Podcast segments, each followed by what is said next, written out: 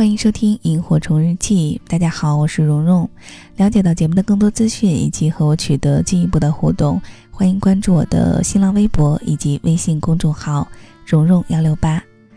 那看到今天的标题，在我们去打酱油的那条路上，你是不是想到了家长们经常说的那句话：“孩子都能打酱油了？”但是，我想很多听节目的九零后，甚至八五后、八六后啊，就不已经不是很了解为什么酱油是需要去打的。大概这就是代沟吧。嗯，那么今天想给大家分享的这个有关打酱油、有关于儿时回忆的这个故事呢，我想或许会勾起一些人的往事吧，也让更多没有经历过这个年代的小伙伴们来了解一下。那个年代的那些时光，我们就话不多说，来分享今天的故事，来自于作者陈思成。在我们去打酱油的那条路上，以下的时间一起来听。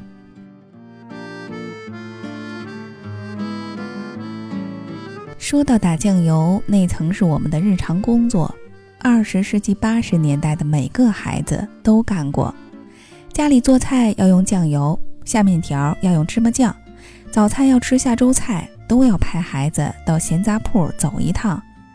打酱油有两种规格，一是用瓶儿，一个是用碟儿。用碟儿的几分钱就够了，用瓶儿的呢得花两毛钱。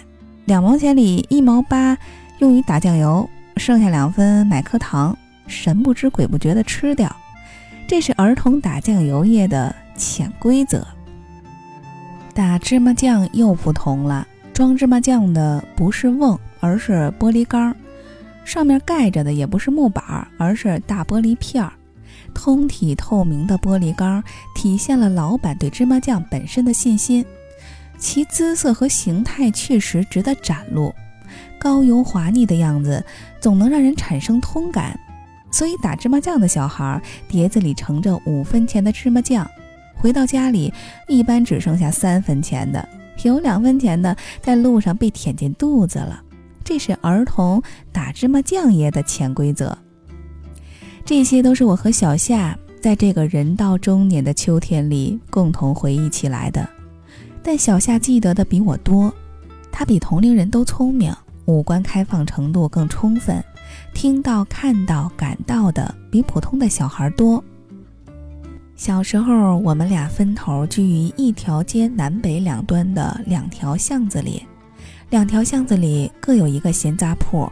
小夏打交道的闲杂铺老板是一个热情而且很瘦的女人，大家都喊她三姨。而我打交道的那个闲杂铺老板却是一个脸色阴沉的老头。记忆中，他从来没有开口说过话，只听家里的长辈叫他铜锣伯。但以我们几分酱油钱的交情，也没有到需要开口交谈的程度。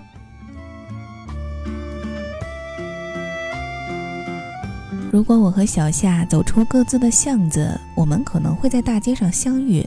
我们很可能在大街上一井巷口的饼干厂门口相遇，因为彼时有些孩子打酱油时会特意绕远点儿，到饼干厂旁边的闲杂铺去。为了尽情地呼吸从饼干厂飘出来的香味儿，饼干厂华丽的香味儿与咸杂铺酸涩清寒的气质，其对比宛如唐肥与宋瘦。饼干厂像交响乐，杂线店像二泉映月。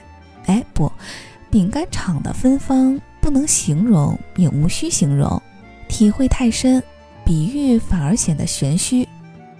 饼干厂三个字儿不是名词，而是形容词。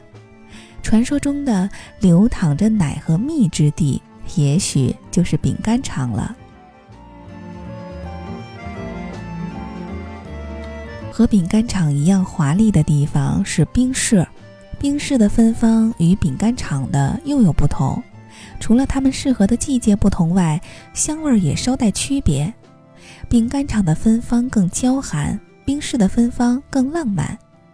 如果用年龄来形容，当我们站在饼干厂前面，使劲儿地吸溜着鼻子时，我们还是儿童；当我们坐在冰室里，看着雪糕从小窗口里被送出来的时候，我们已经是少女了。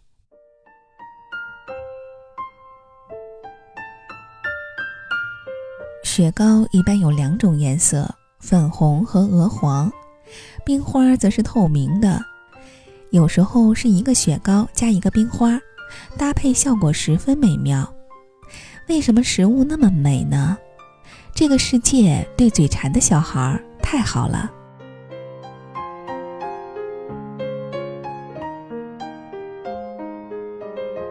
如果我和小夏都再绕远一点儿，我们也许会在电影院的门口相遇。但电影是晚上才放的，那个时候会涌现一些卖零食的人，他们的自行车后面都绑着两个筐子，把神秘的扇布揭开。里面很可能是刚炒香的葵花籽儿。电影院的门口还有卖竹蔗的，跟瓜子儿一样，都是一场电影结束后地板上丰富垃圾的来源。乌蜡蔗是竹蔗的一种，杆儿粗而且皮黑。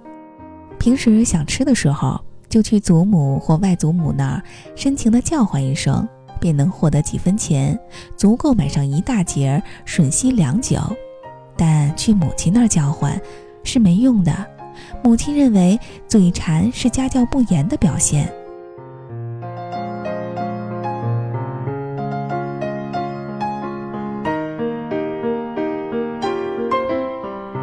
彼时让孩子去闲杂铺买东西，都不说店名儿，多数闲杂铺也没有店名儿，皆是用店长的名字代指，而且多是外号。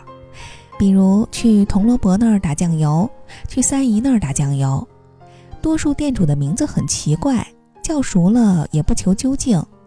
比如说卖猪肉的叫德国兵，他早年腿受过伤，走路的时候无法弯曲，人们认定德国兵走路就是这个姿势，便赐名于他，他呢也只能接受。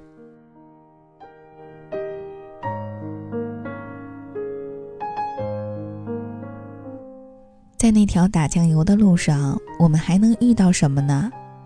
能遇到沿街叫卖的小贩儿，补伞的、补锅的、绑牙刷的、卖菜的、收尿的、撬尿桶垫儿的，还有用篮子提着各种米果穿街走巷卖的。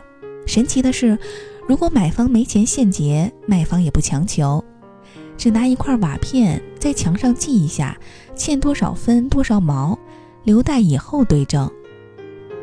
五香香艳，各钱橄榄，各钱姜，各钱银锭，各钱香。说的宛然就是那个走在打酱油的路上的小孩儿，拿着几分钱买这买那，左顾右盼。记忆中，我家那条巷子比较热闹，小夏家那条巷子则很安静。他说，如今常常梦见那里，梦里他总在奔跑，因为梦里总是夜晚。从外祖母家回来，在没有路灯的巷子那长长的寂静里，他一个人拔足狂奔。他家在巷子最里端，巷子里有个并无攻击性的疯女人。白天经过他家门口的时候，人们总是觉得忐忑不安，但对小夏而言，这个疯女人在夜晚给他的感觉则完全不同。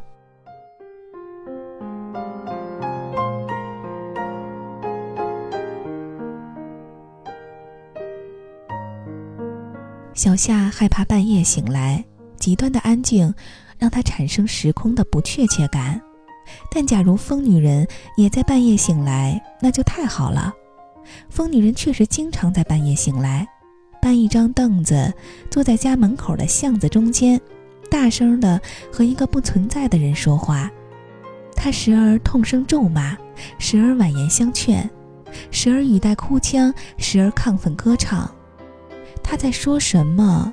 年幼的小夏丝毫听不懂。然而，有疯女人的声音，小夏就不再觉得半夜深巷的寂静令人害怕。他听着疯女人在夜色中情状各异的倾诉，带着一种莫名的安慰，踏实的重新入睡。然后。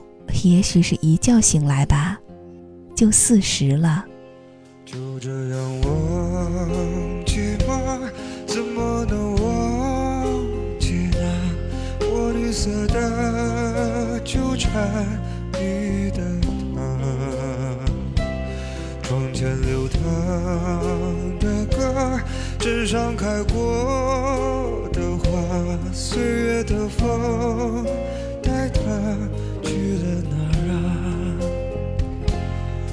这样忘记吗？怎么能忘记那昏黄色的深情里的他？指尖燃起的火，后头檐下的色，瞳孔里的星辰在坠落。总有些遗憾吗？总有些遗憾吧。最真挚的词句没记下，相逢前的局促，离散前的欢呼，也曾刻骨。